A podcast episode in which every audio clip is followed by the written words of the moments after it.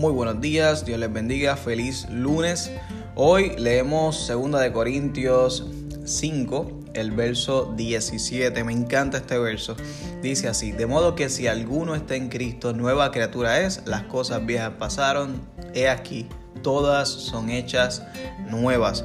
Cuando venimos al Señor, cuando decidimos entregar nuestra vida a Cristo por primera vez, por segunda vez, por tercera vez, todas las veces que, caigamos y que volvamos a levantarnos y estar de nuevo en comunión con Dios, todas esas veces Dios vuelve a hacer las cosas nuevas, vuelve a olvidar todos nuestros pecados, como la misma Biblia dice, y vuelve a levantarnos en Él y hace todo nuevo.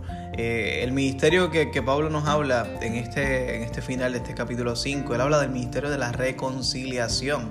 Cuando nosotros no éramos merecedores de estar en comunión con Él, Él se hizo pecado, Jesús se hizo pecado para morir por nuestros pecados, para que nosotros pudiéramos vivir en Él. Y esto es lo hermoso del Evangelio. Es lo hermoso de un Dios eh, que no está lejano, sino que se acercó no para estar simplemente cerca, sino para, para hacer un sacrificio eterno, para que nosotros estuviéramos eternamente y para siempre junto a Él.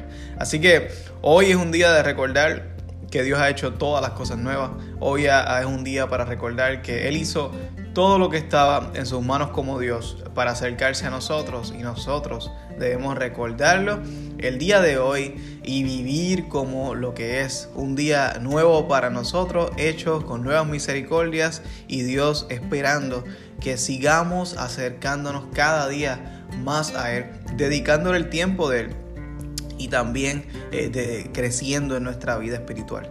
Dios les bendiga, que tengan excelente semana. Un abrazo.